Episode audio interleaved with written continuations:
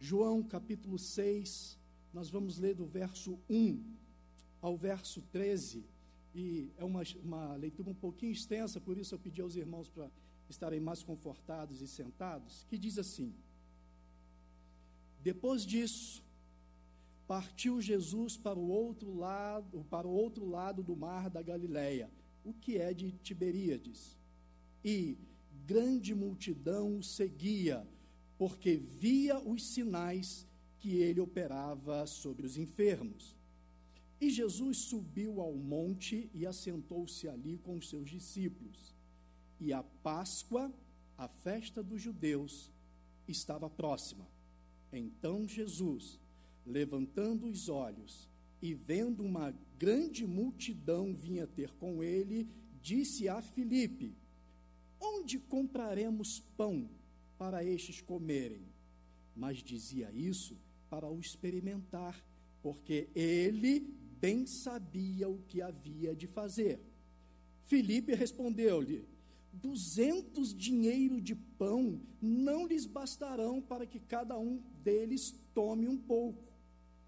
E um de seus discípulos, André, irmão de Simão Pedro, disse-lhe: Está aqui um rapaz que tem cinco pães de cevada e dois peixinhos.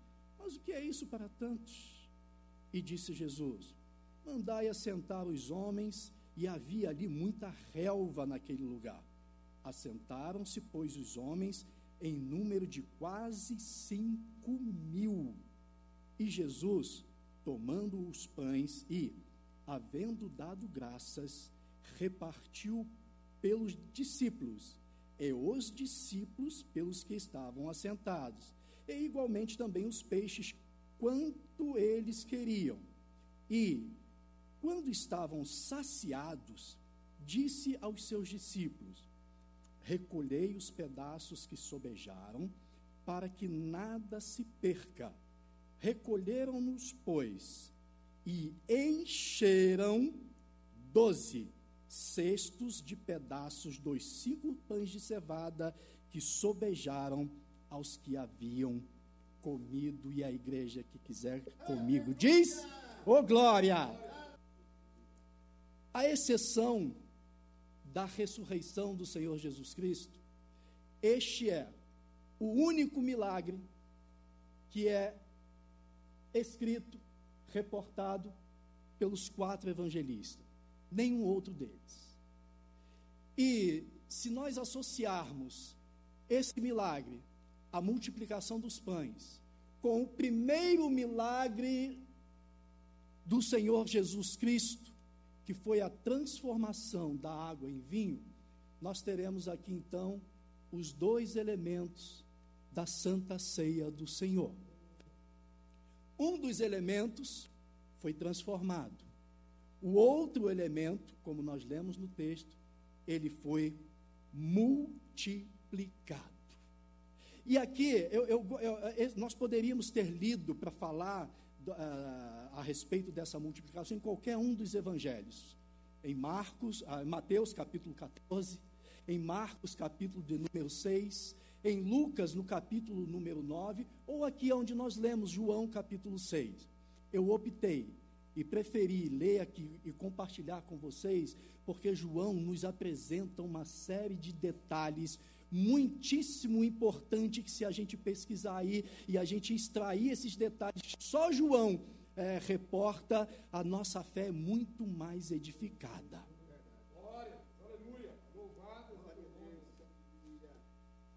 Quando eu falei para os irmãos que os dois elementos, um foi transformado, o outro foi multiplicado, e isso é milagre, porque nós, infelizmente, temos às vezes uma ideia equivocada de milagre. Nós confundimos milagre com mágica. E até queremos que Deus realize alguma coisa para a gente, mas de uma forma é, de magia, em mágica. Nós queremos que Deus faça aparecer coisas para a gente, por exemplo. Mas para haver milagre, tem que haver já um elemento já tem que pré-existir. Ainda que seja pequenininho, ainda que seja uma coisa só. Como, por exemplo, Jesus disse: olha, se vocês tiverem fé, como o menor dos grãos, que é o grão de mostarda. Vocês dizem até esse monte, ó, passa para o outro lado e ele passa. Mas é preciso ter a sementezinha. Se não tiver a semente, não tem milagre. O, o texto que nós lemos, como João escreveu, começa dizendo assim no verso 1: Depois destas coisas. Aí João vem narrando. E aí, para a gente entender, a gente tem que precisar, mas depois dessas coisas, o quê? Que coisas são essas? E aí, não é exatamente a sequência do capítulo de número 5 que antecede. Não é disso que João está falando. E aí, quando nós lemos nos outros evangelhos e comparamos, aí nós identificamos as coisas que João está se reportando. É fato, e a gente precisa ter em mente, que nós estamos aqui no terceiro ano do ministério terreno de Jesus, o conhecido ou chamado o, o ano da perseguição ou o ano da oposição. Isso não aconteceu no início, isso já é no final do ministério de Jesus. Então, quais seriam essas coisas que antecederam esse milagre da multiplicação para que a gente entenda bem? A primeira delas é registrado por Marcos, capítulo de número 6, os versos 7 e 9, que diz assim: chamou a si os doze e começou a enviar de dois em dois, e deu-lhes poder sobre os espíritos imundos, e lhes ordenou que nada tomassem para o caminho, senão somente um bordão, nem alforge, atenção aos detalhes, nem pão, nem dinheiro, mas que calçassem as aparcas e que não vestissem duas túnicas. Jesus tinha comissionados no terceiro ano. Jesus comissionou os doze a saírem para fazer missão, a evangelizar. E aí, eles obedeceram, acataram a ordem de Jesus e saíram em missão. Na sequência, o texto de Marcos, ele diz no verso 12 e 13, diz assim: E saindo eles, pregaram que se arrependesse e expulsavam muitos demônios e ungiam muitos enfermos com óleo e os curavam. Ou seja, estava fazendo exatamente aquilo que Jesus ordenou. Estavam fazendo a missão. E o interessante que Lucas dá o fechamento e o resultado dessa missão.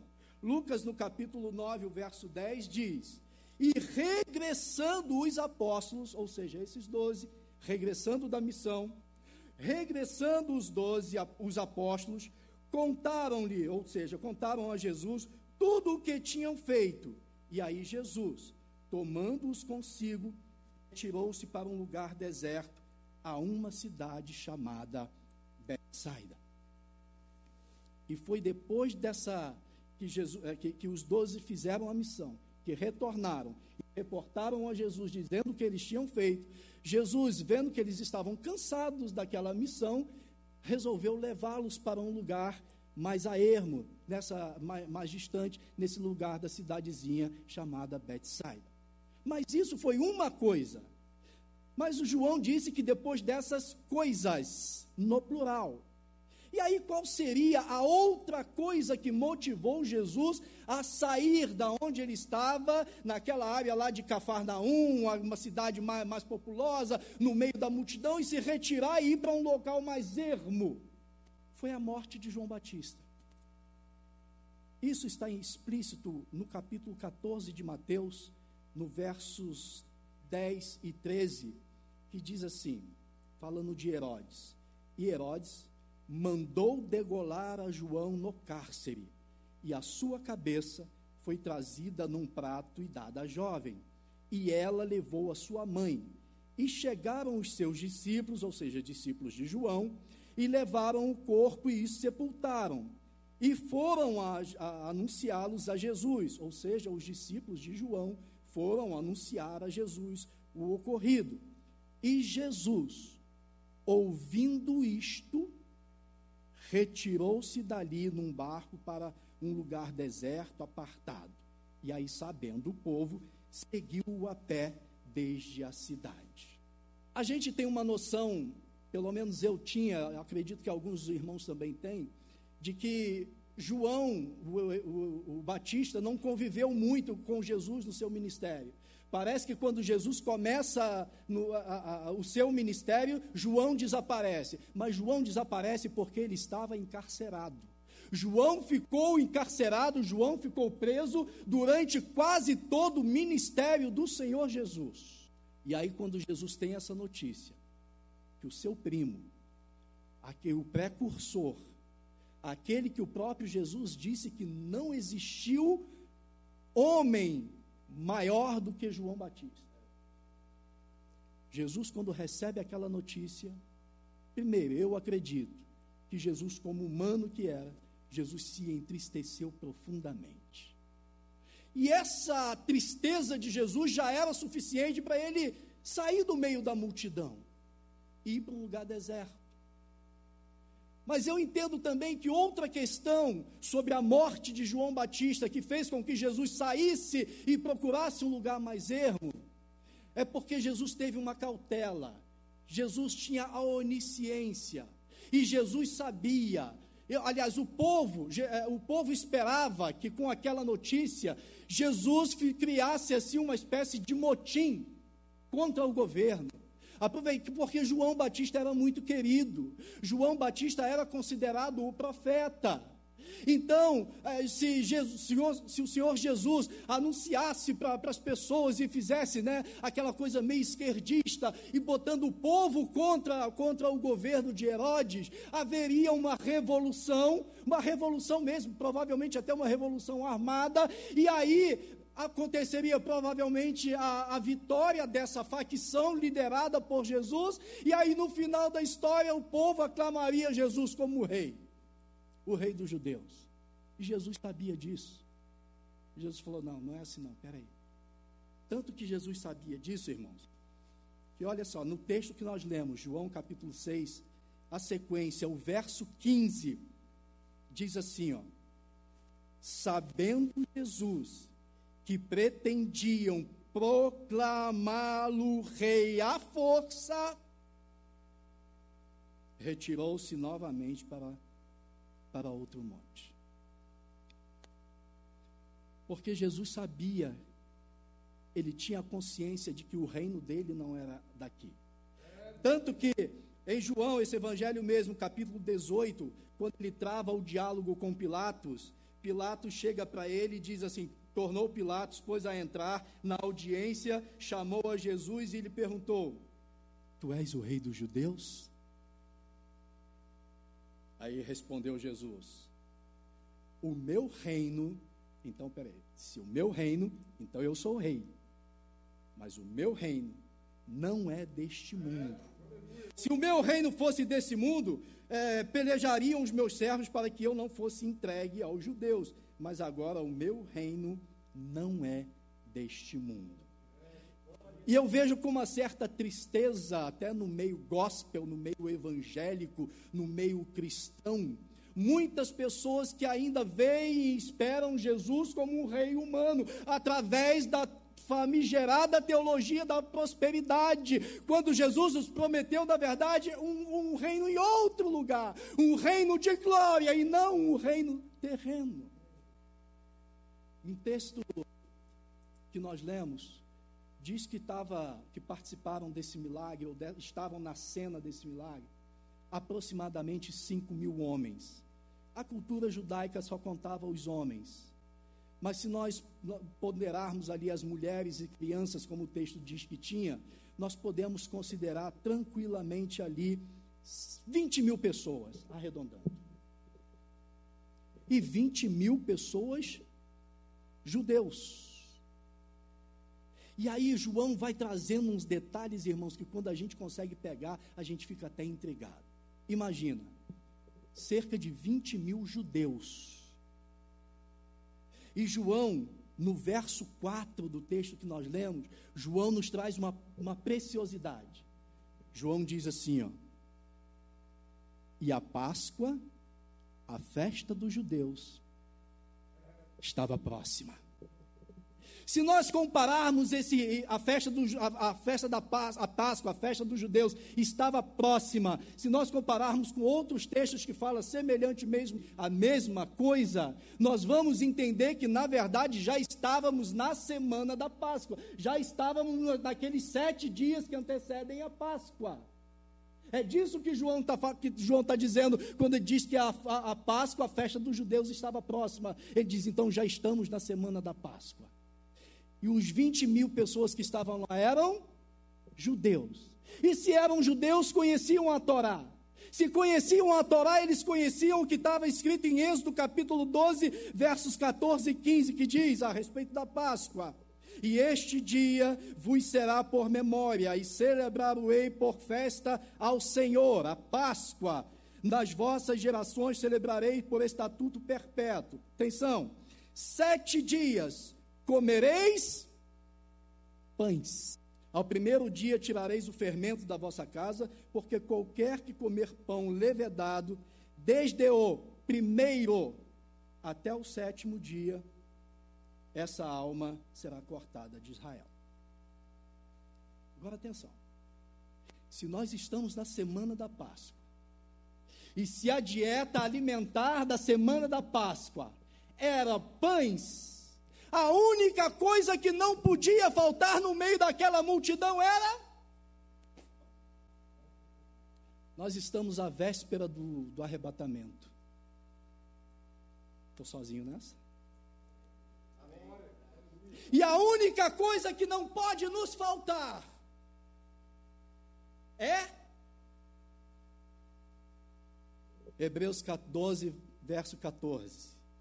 Mas segui a paz com todos e a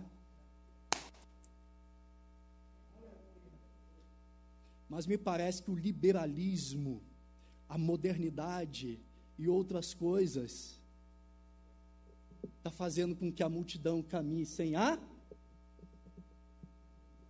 Eu estou fazendo uma panorâmica, mas a palavra que está no meu coração e que eu quero compartilhar com os irmãos. Mas foi preciso trazer essa panorâmica para os irmãos perceberem alguns detalhes importantíssimos que tem nesse texto. É o que está registrado no versos 12 e 13 do texto, que diz: E quando estavam saciados, disse aos seus discípulos: Recolhei os pedaços que sobejaram, para que nada se perca. Recolheram-nos, pois, e não, entendi, não ouvi, pastor Valdeci? Oh, glória!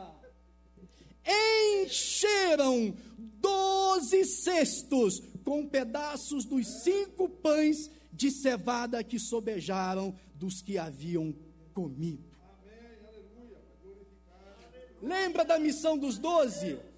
Jesus tinha dito para eles: Olha, vocês vão, mas não levem nada. E, não, e aí Jesus foi específico: não levem pão e não levem dinheiro. E agora que esses doze estão junto com o Mestre, estão na presença de Jesus, estão diante da multidão, o problema deles é exatamente a falta de pão e de dinheiro. Espiritualmente, eu acredito que o Espírito Santo já está ministrando em alguns corações. Mas nós acatamos algumas ordens do Senhor Jesus, quando Ele nos fala, e, através da Sua palavra, e nós nos enriquecemos é, e obedecemos, e não levamos pão nem dinheiro, mas a hora que a gente está diante da multidão, e até na presença do Senhor Jesus, me parece que nós esquecemos daquilo que Ele falou.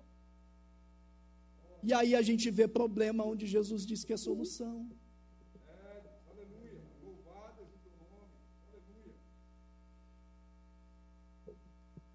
encheram doze cestos. Na, no sudeste do país, de onde eu sou natural, esses cestos são chamados de balaio. e lá na região norte, onde eu passei a metade da minha vida, lá é chamado de paneiro. São cestos rel relativamente grandes, tecidos com palha ou com qualquer um outro material, vime. De onde vieram esses cestos? Como é que apareceram esses cestos aí? Aí eu ouvi até uma ministração, meus irmãos, que beira a heresia. Uma pessoa, né, até de renome, ministrando, ensinando sobre esses cestos, disse que esse cesto foi uma provisão de Deus e que Deus fez com, o Senhor Jesus fez com que esses cestos aparecessem ali. Irmãos, isso é mágica, não é milagre. O milagre é quando existe um elemento e esse elemento é ou transformado ou multiplicado.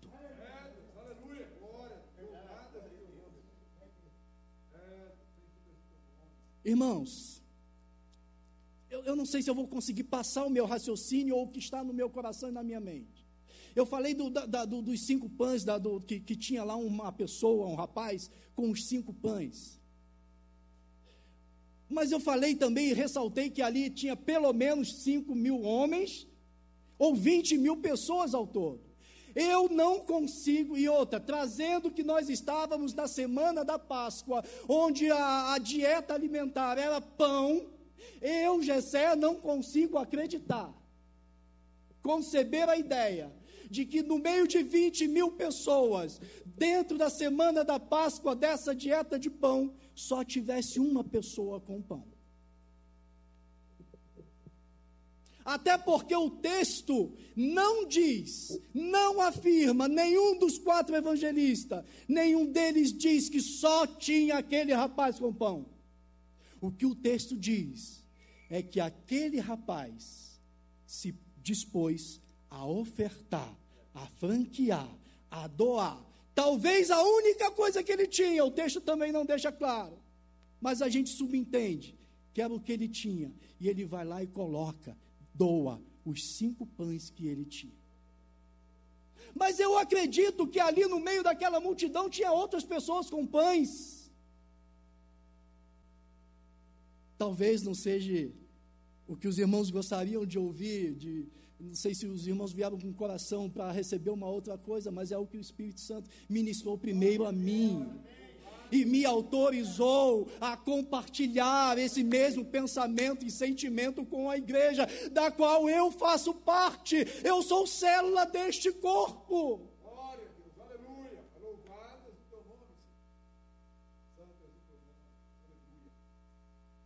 Assim como eu não acredito que só tinha uma pessoa lá com, com os pães, eu acredito, pastores, que não tinha só doze cestos lá. Eu acredito que no meio daquela multidão deveria haver, inclusive, centenas de cestos. Mas só doze resolveram apresentar e levar esses cestos ao Senhor. Esses cestos, meus irmãos, que chamei também de balaio ou paneiro, eles eram um acessório do, do, dos judeus que servia principalmente para eles levarem a sua provisão, o seu mantimento, os seus alimentos na sua jornada diária. E o texto que nós lemos diz que essas pessoas que foram, que estavam lá no meio dessas 20 mil, eram pessoas que vinham, vieram de várias cidades pessoas que tinham vindo de uma cidadezinha mais perto, outra mediana, outras pessoas até com um pouco mais de distância. E essas pessoas utilizavam esse, esse cesto para carregar os seus alimentos. E aí eu comecei a, a, a, a, perguntar e a pensar: tá certo, tem, tem outras pessoas com cestos ali, mas por que, que esses cestos estão vazios? E aí existem, obviamente, algumas hipóteses. Mas eu levantei pelo menos duas, as duas mais óbvias. E é nisso que eu quero dividir com os irmãos. Uma das hipóteses, esses cestos saíram das suas casas abastecidos, com pão, com outros alimentos, com roupas, não sei mais o que, mas o necessário para aquele trajeto que não era só ir ali e voltar, irmãos. Tinha gente que veio de cidade longa. E depois ia, foi a um ponto, e quando soube que Jesus foi para outro lugar, eles foram atrás. Então eu acredito que alguns desses cestos saíram das suas casas abastecidos. Mas ao longo do trajeto, ao longo da caminhada, retirando o alimento aqui, retirando um pouco ali, esses cestos foram sendo esvaziados. Isso acontece também na nossa vida cristã. Normalmente, quando iniciamos a nossa, a, a, a nossa trajetória na fé, nós ficamos com os, com os nossos cestos tão cheios. Vivemos aquele primeiro amor e parece que os nossos cestos estão transbordando. Só que ao longo da caminhada na fé, nós vamos tirando e dando, tirando e dando, tirando e dando, tirando e consumindo, e por muitas vezes não nos realimentando, não abastecendo, e aí esses cestos vão esvaziando. Gessé de Jesus, recém-convertido, naquele primeiro amor, um ano mais ou menos de convertido, vivendo aquele primeiro amor, o Senhor, na sua graça, resolve batizar-me com o Espírito Santo. Aí, se eu já estava com o cesto cheio daquele primeiro amor, agora meu cesto começou, foi a transbordar. Aí o Senhor me leva, ainda com vinte e poucos anos, jovens, para ser missionário no, no, no, interior do Amazonas. Aí eu vou lá com, com, com cesto cheio. E aí Deus me usa, pastores, com os dons do Espírito Santo ativo na minha vida. E aí eu vou tirando daquilo que está no cesto e abençoando a população. Aí eu vou tirando os dons ativos e oro por pessoas e o Senhor cura as pessoas. Eu oro e ponho a mão sobre algumas pessoas e o Senhor, pela sua graça, os batiza com o Espírito Santo. Era o meu balaio, o meu cesto, o meu paneiro que estava cheio. Estava tão cheio, meus irmãos, que eu fui ser, fui pastorear campo onde ninguém queria, a maioria das pessoas não tinham coragem, que é em comunidade isolada, onde se você tiver dinheiro ou não tiver a mesma coisa, porque o teu dinheiro lá não serve para nada, você não tem o que comprar, você depende de Deus e da sua graça e misericórdia. E aí só tirando do, do cesto. E infelizmente, pastor Valdeci, um missionário no campo não tinha oportunidade de voltar aqui nas terças, que é onde a gente vem se abastecer, pegar alimento e botar no cesto. E aí fui só tirando, só tirando, só tirando. Alguns anos depois, quando eu dei por mim, meu cesto estava vazio. Não dá glória a Deus, não, tá? Por favor. É um perigo. Porque cesto vazio cabe de tudo. Em cesto vazio entra qualquer coisa, pastor.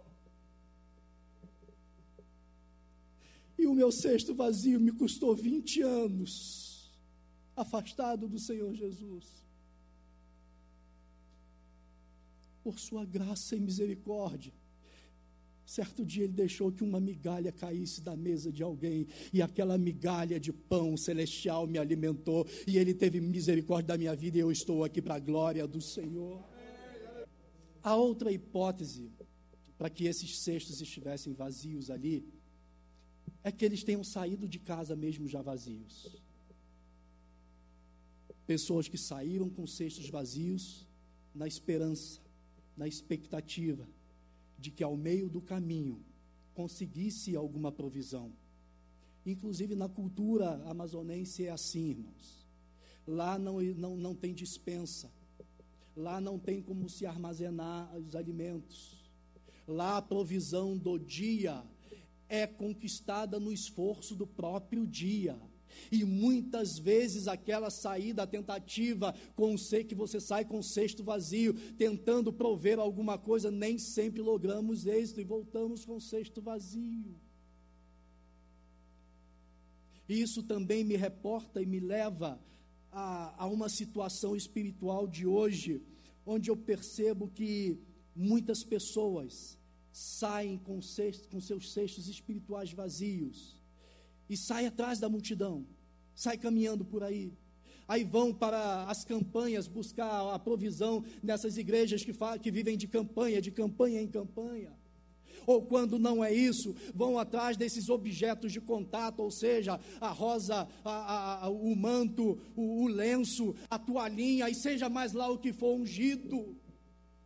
E na maioria dos casos, ou até mesmo as pessoas que vão à, busca de, desse pão espiritual para colocar no seu seio, vão de igreja em igreja, ficam pulando de galho em galho, e na maioria das vezes essas pessoas continuam com os seus cestos. Eu tenho uma preocupação particular nesse, nesse, nesse âmbito com filhos de crente. Eu falo isso porque eu fui um. Porque o filho de crente não é crentinho. Enquanto o filho de crente não tem uma experiência real e individual com o Senhor Jesus, ele não é salvo. O cesto dele está vazio. Esses filhos de crente estão sempre no meio da multidão, mas os cestos estão vazios. Eu não vou entrar na seara de, de outros departamentos, mas nós poderíamos falar desses cestos vazios não só na vida espiritual, mas, por exemplo, na vida conjugal, no casamento. Quanto, quanto, quantos casamentos aí começam, e normalmente é assim: os casamentos começam com os cestos, mas aí vai passando o tempo, e aí vai vindo o convívio, vai passando os dias, vai havendo conflito, e aí os cestos vão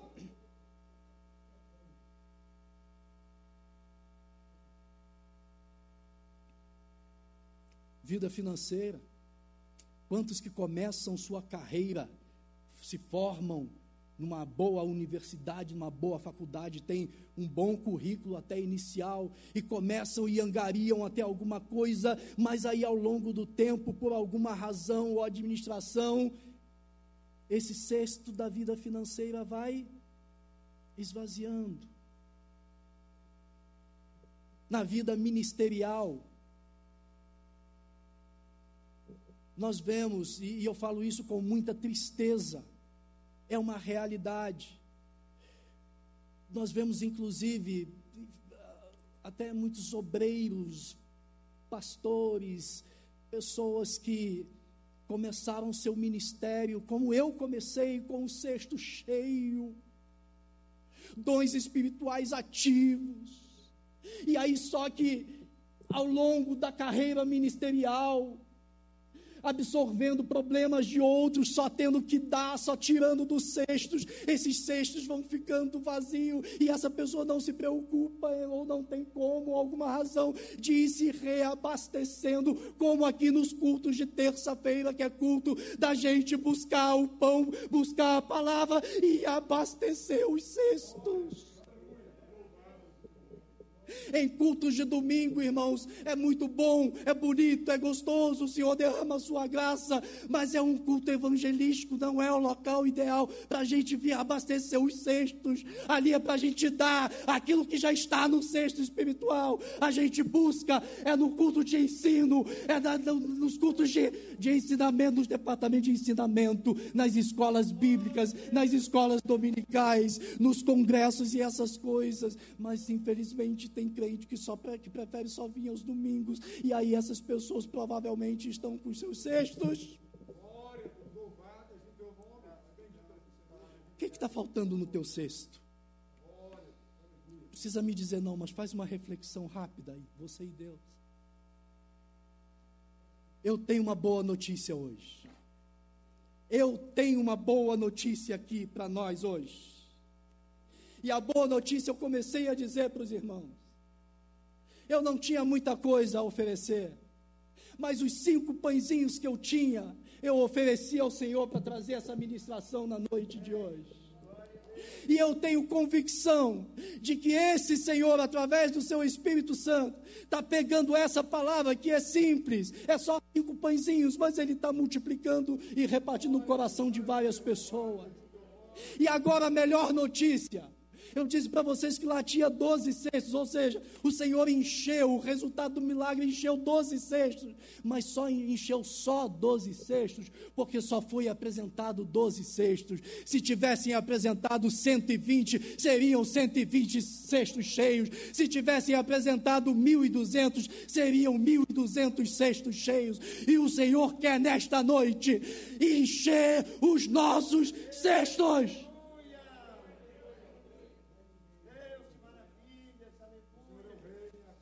Porque tudo que Ele faz, Ele é poderoso para fazer muito mais e abundantemente, abundantemente além daquilo que pedimos ou que pensamos, pelo poder que em nós opera.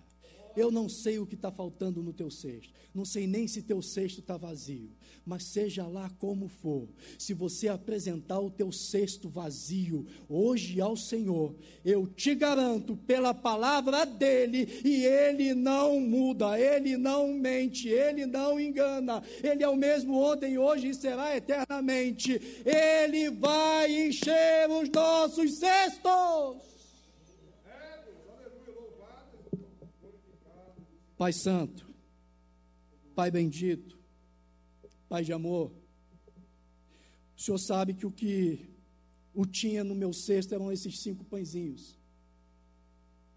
E eu entreguei nas tuas mãos, Senhor, porque eu sei o quanto é ruim, difícil e perigoso andarmos com os cestos vazios.